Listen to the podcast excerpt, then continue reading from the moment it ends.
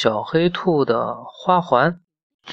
明天森林里就要举行音乐会了，小动物们在这天都会穿上最漂亮的衣服，在舞台上展示自己的才艺。瞧，夜莺正在枝头练习歌唱呢。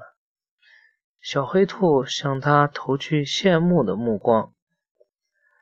他想，夜莺姐姐的歌声那么动听，今晚一定能拿冠军。小黑兔又看见了孔雀哥哥，他正在练习开屏舞呢。五彩的羽毛像彩霞一样耀眼夺目。小黑兔能想象出开屏。舞给大家带来了震撼了，今晚一定有很多掌声为孔雀哥哥响起。小黑兔开始想象自己站在台上表演的样子，想着想着，他脸上露出了微笑。可是他低头看看自己的黑色短毛，再摸摸自己的三瓣嘴，三瓣嘴，不好意思的。低下了头，还是算了吧。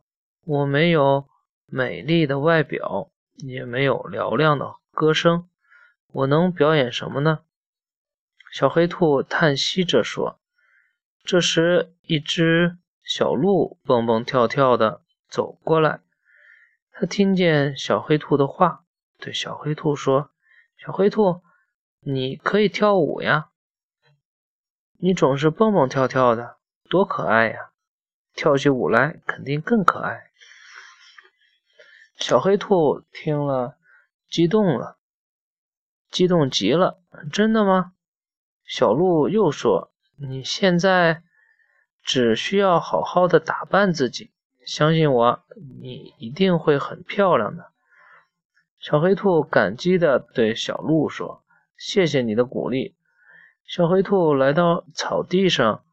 他想用小草编花环戴在头上，一定很美。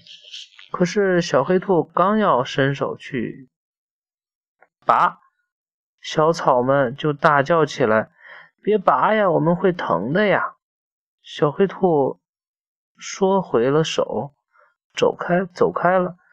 小黑兔来到花园里，他想摘几朵太阳花编花环吧。戴在头上一定很美。小黑兔刚要摘，刚要摘，太阳花含着泪说：“别摘我，我会疼的呀。”小黑兔不忍心，又走开了。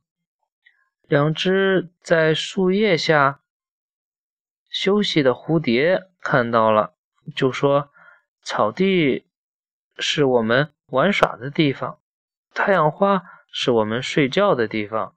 小黑兔不拔草，不摘花，真是个好孩子。我们来帮帮他吧。于是蝴蝶们决定送给小黑兔一个特别的花环。第二天，小黑兔带着它神奇的花环去参加森林音乐会了。音乐会开始了。第一个上台表演的就是小黑兔。帷幕刚一拉开，小动物们都惊呆了。小黑兔可真漂亮呀！它的头上戴着一个漂亮的花环。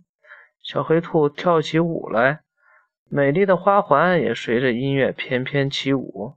谁也没看出来，小黑兔头上的花环是一群。